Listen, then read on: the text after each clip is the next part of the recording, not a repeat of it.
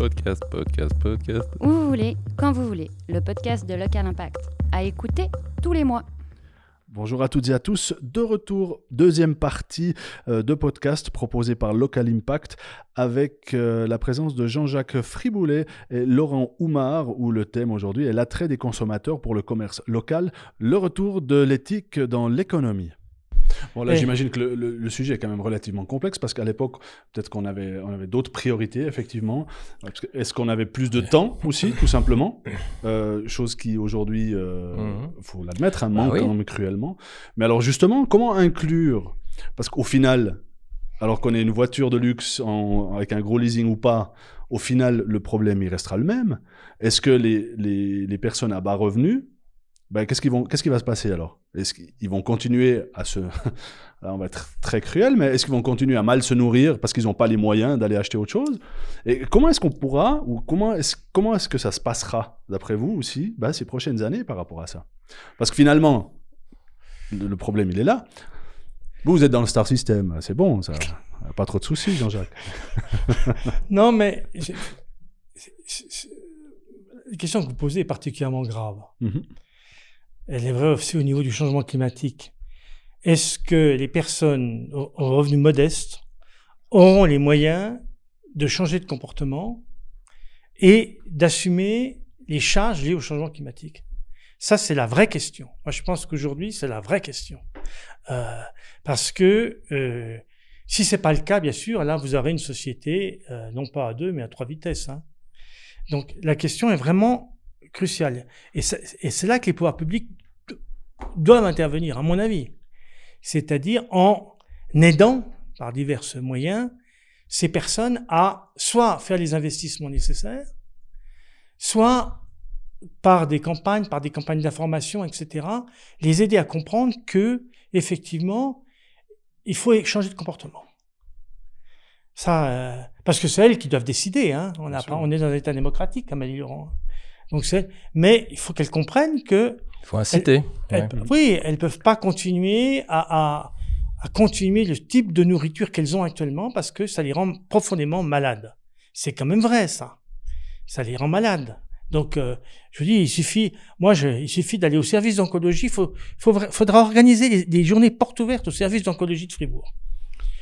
Et on verrait quelle est la situation. Non, mais, mais, et donc, là, on prend conscience. On se dit, non, mais il y a quelque chose qui joue pas. Moi, ma génération, si vous voulez, les femmes attrapaient un cancer à 60 ans. Voilà, c'est, mais ma- là maintenant c'est 40. Bon, Euh, ça va continuer de baisser si, si on ne change pas de, de- de mode de, de fonctionnement. Je- Et est-ce qu'on continue sur ce régime, non? Ouais, je suis d'accord avec toi. Euh, Il y a, il y a un risque effectivement de, le, changement climatique les enjeux auxquels on est confronté, l'économie circulaire, toutes ces thématiques-là, le CO2, ça crée, et on l'a vu en France avec les Gilets jaunes, ça a été la conséquence de lois euh, de Macron euh, euh, liées à, des taxes aussi sur le CO2. hein. ça a été un, des facteurs, en tout cas déclenchants. Donc c'est clair que ça va, créer des, fossés hein, entre certaines catégories de la population. Maintenant, remettons en perspective tout ça. En Afrique, au Vietnam, en Amérique latine, eux, ils payent actuellement les impacts du changement climatique. hein. On le voit la, avec la, sécheresse dans certaines régions du monde, la montée des eaux en Asie du Sud-Est qui va recouvrir une partie du delta du Mekong. On a des impacts extrêmement forts au niveau mondial qui vont toucher des millions de personnes. Nous, en Suisse, on est 8 millions. Effectivement, il faut qu'on gère euh, nos soucis. hein. On ne peut pas penser à tout le monde. Mais il faut, faut quand même se poser la question aussi, est-ce qu'on ne doit pas quand même un tout petit peu réfléchir? On a un niveau de vie élevé en Suisse, on consomme beaucoup, beaucoup d'énergie en général et d'énergie grise parce que la plupart des choses sont fabriquées à l'étranger, donc on fait venir des choses. Tout ça, c'est un impact. Donc il faut à un moment donné que le gouvernement... Alors oui, le gouvernement, les autorités doivent sensibiliser, informer. Euh, et nous, en tant que formateurs, enseignants, c'est mon rôle, hein, c'est notre rôle. Enfin, ça l'a été pour toi, ça l'est pour moi encore euh, davantage aujourd'hui. C'est d'informer nos étudiants sur ces enjeux-là. Il ne faut pas uniquement penser à notre territoire national, il faut penser aux, évolutions qu'il y a dans le monde aujourd'hui, pour lesquelles nous, on joue un rôle en tant que consommateur. On a un impact et on a un pouvoir. notre pouvoir, c'est le choix, le choix dans nos achats. Et là-dessus, on peut vraiment transformer. Et on le voit, ça se passe. hein. On voit la pression que l'on peut mettre sur des, des grandes organisations, je ne veux pas nommer des, Mm. de, de marques, mais qui, qui, qui subissent ça aussi. Et, puis, et ce pouvoir, on l'a.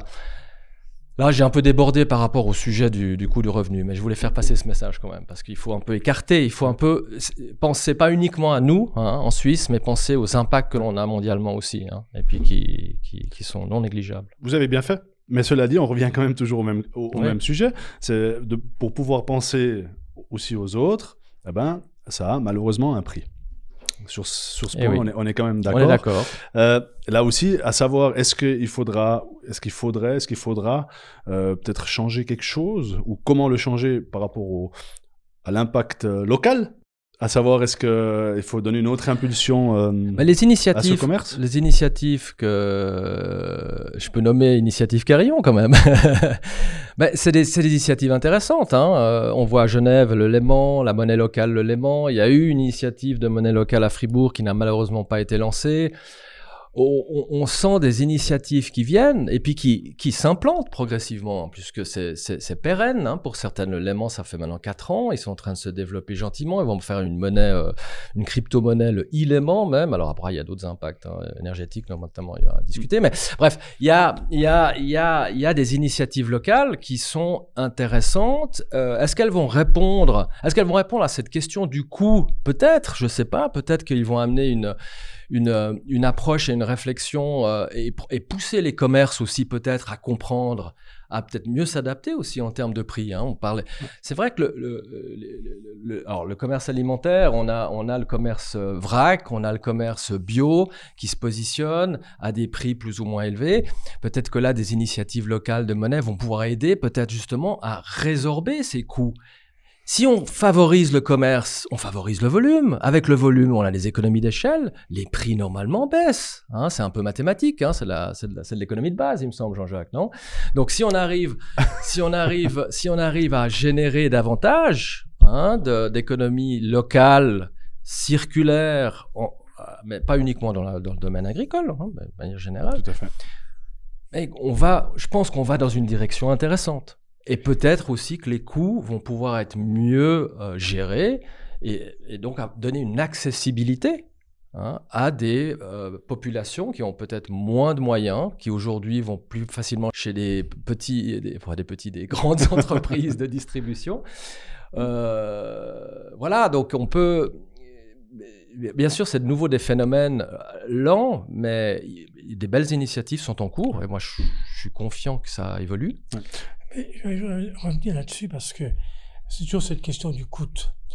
Euh, les taxes qu'avait pro- prévu la loi sur le CO2 visaient à augmenter le prix de certains produits pour inciter les gens à ne moins consommer. Bon, moi, j'y ai jamais cru. Hein. Euh, j'y ai jamais cru parce que les études, euh, quand j'étais encore en activité, les études qui existaient montraient que c'était très peu efficace. C'est pas parce que vous augmentez l'essence de 12 centimes que les gens roulent moins. Non. Donc, j'y crois pas, moi, aux taxes. Euh, Il faudrait mettre des niveaux de taxes, alors Mm. bon, euh, mais là, vous provoquez la révolution, quoi, donc euh, c'est pas la peine. En Suisse, c'est absolument impossible. Attention, il faut pas oublier qu'il y a des référendums, etc. Donc, moi, je crois beaucoup plus aux incitations financières. Alors, l'exemple de Carillon est très bien. Parce que vous mettez une incitation financière, ça coûte à l'État, bien sûr. Ça coûte. Mais euh, c'est beaucoup plus efficace. C'est-à-dire que vous incitez les gens à consommer certains produits, euh, en Mm. l'occurrence des produits locaux. Euh, Là, là, il y a un Il y a impact. un vrai retour hein, aussi. Hein Il y a justement un vrai retour. il y a un vrai retour. Donc moi, je crois beaucoup plus aux incitations financières. On le voit aussi pour les, les, les comment ça s'appelle, les, les, vous savez, les, le solaire. Bon, les toits de Fribourg, quand même, commencent à se garnir de, de, de, de panneaux solaires. On le voit sur la mobilité douce. Il y a un impact. Il y a quand même beaucoup plus de gens à vélo. Donc, donc je crois beaucoup plus aux incitations financières que aux taxes. Les taxes, les gens, en plus en Suisse, sont rétifs aux taxes. Oui, je suis pas tout à fait entièrement d'accord avec toi. Oui, je suis d'accord que l'impact sera pas très important, mais par contre, les entreprises et les propriétaires verront la facture augmenter très vite. Sur le mazout, sur le gaz, si on met 10%, euh, c'est de 100 francs, je crois, c'est environ 10% de- d'augmentation, un peu plus. Euh, eux vont bouger. Eux vont bouger, c'est déjà bien. On sait que l'immobilier, c'est un des gros émetteurs de CO2 en Suisse. Donc les propriétaires, les fonds de pension, etc., qui sont les principaux propriétaires de- dans le domaine immobilier, eux vont quand même voir la facture évoluer. hein. Si on met une taxe de CO2 de 100 francs sur le mazout, euh, ça, va, ça va faire bouger les lignes. Mais je suis d'accord que le consommateur individuel euh, qui paye son essence 10 centimes de plus, lui, ça va pas changer son comportement. De ce point de vue-là, je suis... C'est pour ça qu'au niveau du coût, quand on parle du coût, euh, comment, bien sûr qu'il faut augmenter le coût, parce que il y aura des augmentations, mais le problème c'est qui supporte le coût. Et là, il y, a- il y a des choix politiques. On en revient.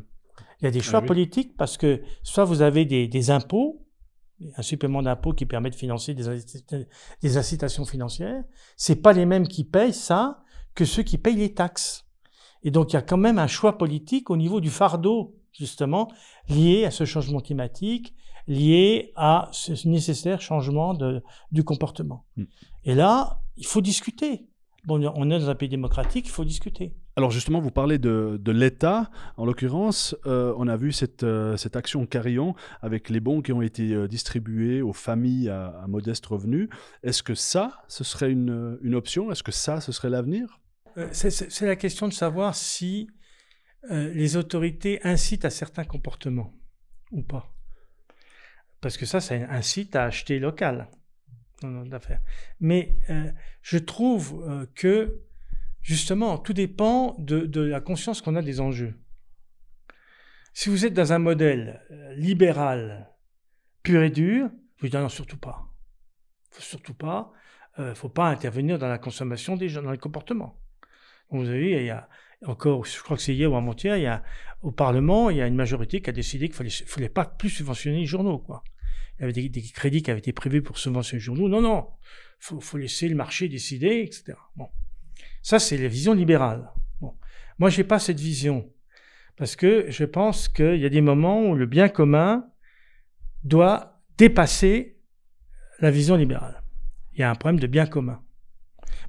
Sur les questions de comportement, de, de mode de consommation, et sur les questions de changement climatique, en tout cas sur les changements, les questions de changement climatique, sur les questions de biodiversité, il y a le feu dans la maison. Pour moi. Et donc, s'il y a le feu dans la maison, l'État a le devoir, en tant que représentant de, de la collectivité, de d'influer les comportements pour favoriser la biodiversité ou pour favoriser la lutte contre le changement climatique. Ça, c'est bon.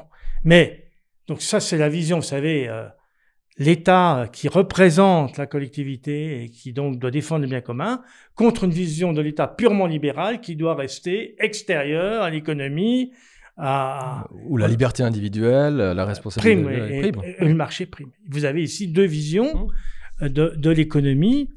Alors, il me semble quand même, justement, à l'occasion de cette crise, que la vision purement libérale de l'économie, elle est comme le libre-échange. Elle a quand même pris un coup derrière les oreilles.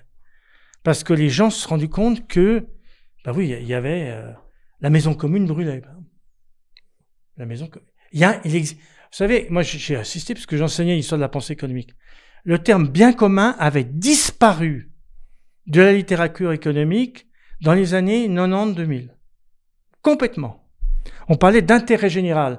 Alors c'est pratique l'intérêt général parce que c'est une somme d'intérêt particulier. Donc, euh, et le terme bien commun, je l'ai vu réapparaître à partir des années 2015. euh, 2010, 2015. ouais. et C'est c'est très intéressant Ouais, euh, ouais, non, parce que on- parce qu'en fait le bien commun il existe bien sûr, il existe et, et, et- et- Et c'est à l'État de le, de le défendre. bah, on a vu au moment de la pandémie, on, on a bien un bien commun. La santé est un bien commun.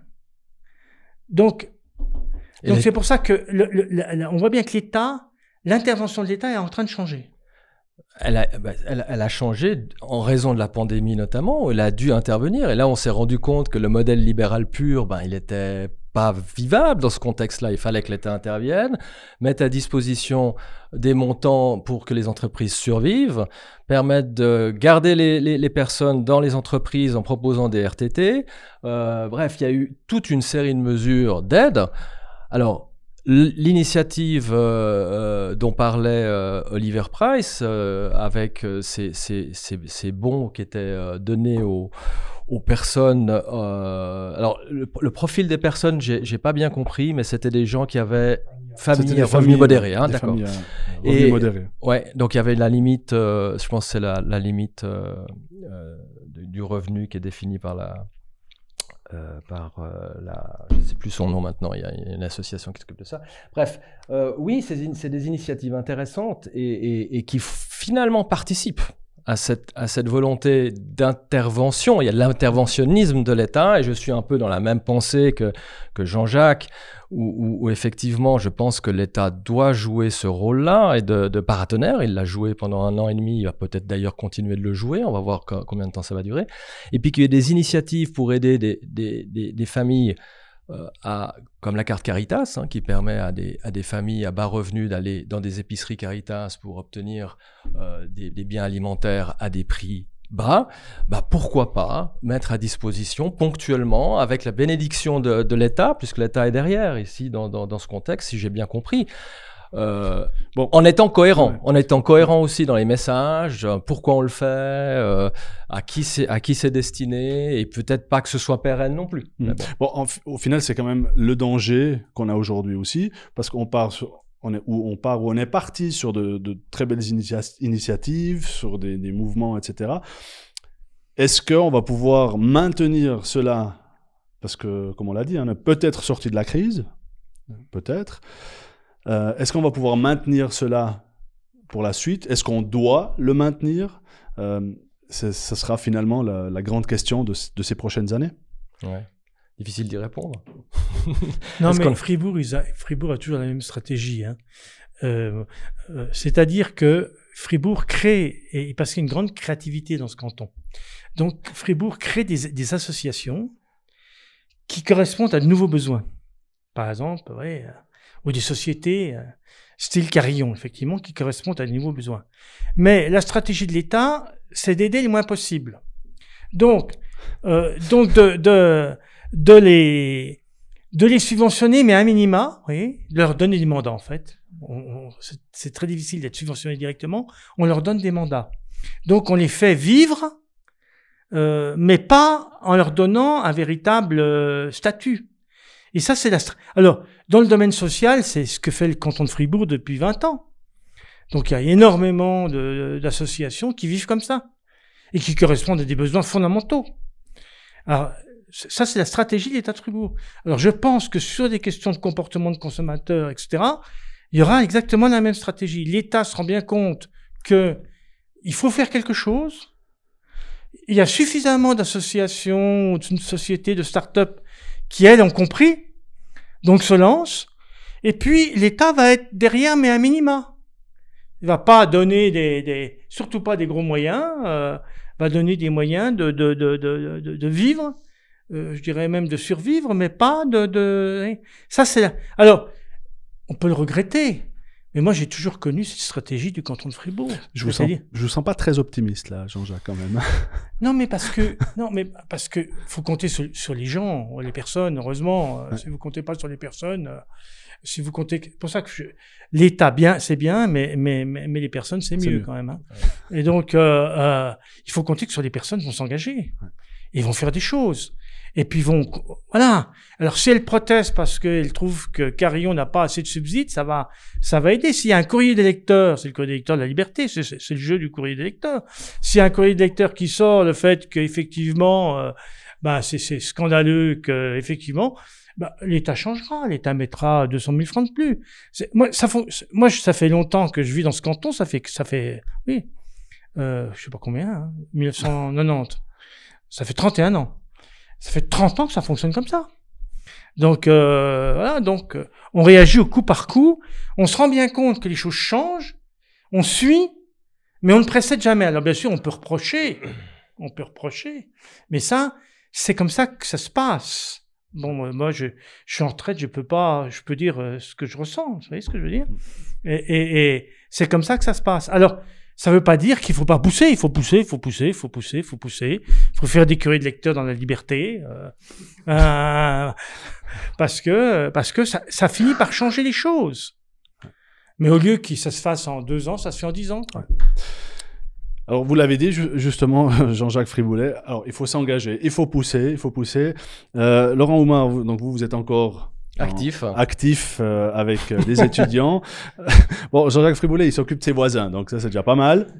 Hein On va s'occuper des voisins avec les grosses voitures euh, qu'il faut changer. Non, sérieusement, euh, comment est-ce que vous vous approchez euh, Quel est votre discours par rapport aux étudiants, par rapport aux, aux personnes que vous avez en face de vous? Ah bah, c'est le discours que j'ai que j'ai tenu aujourd'hui. euh, donc j'enseigne dans une haute école de, de gestion. Euh, donc depuis que je depuis maintenant 13 ans, 14 ans. Et mon objectif, c'est de, de- faire prendre conscience à nos étudiants, de sensibiliser nos étudiants, de les former pour euh, euh, être des- des- des collaborateurs, des managers, des créateurs d'entreprises responsables, qui, qui comprennent leur environnement, qui comprennent les enjeux euh, dans lesquels, euh, auxquels on est confronté aujourd'hui. On en a parlé euh, longuement depuis maintenant une heure bientôt avec Jean-Jacques. Donc les enjeux climatiques, etc. Donc ça, c'est comment, comment être capable d'intégrer toutes ces dimensions très complexes. C'est d'une extrême complexité. Il y a aujourd'hui, j'aimerais pas être étudiant. Euh, en 1980, quand j'ai fait mes études, je trouvais que le monde était un peu plus simple. Il y avait le mur de Berlin, il y avait les communistes et le monde libéral. Euh, aujourd'hui, on est dans un monde multilatéral. Euh, ça change très très vite. Internet a bouleversé la communication depuis 20 ans maintenant. Les gens ont des informations et nos étudiants reçoivent des informations de partout.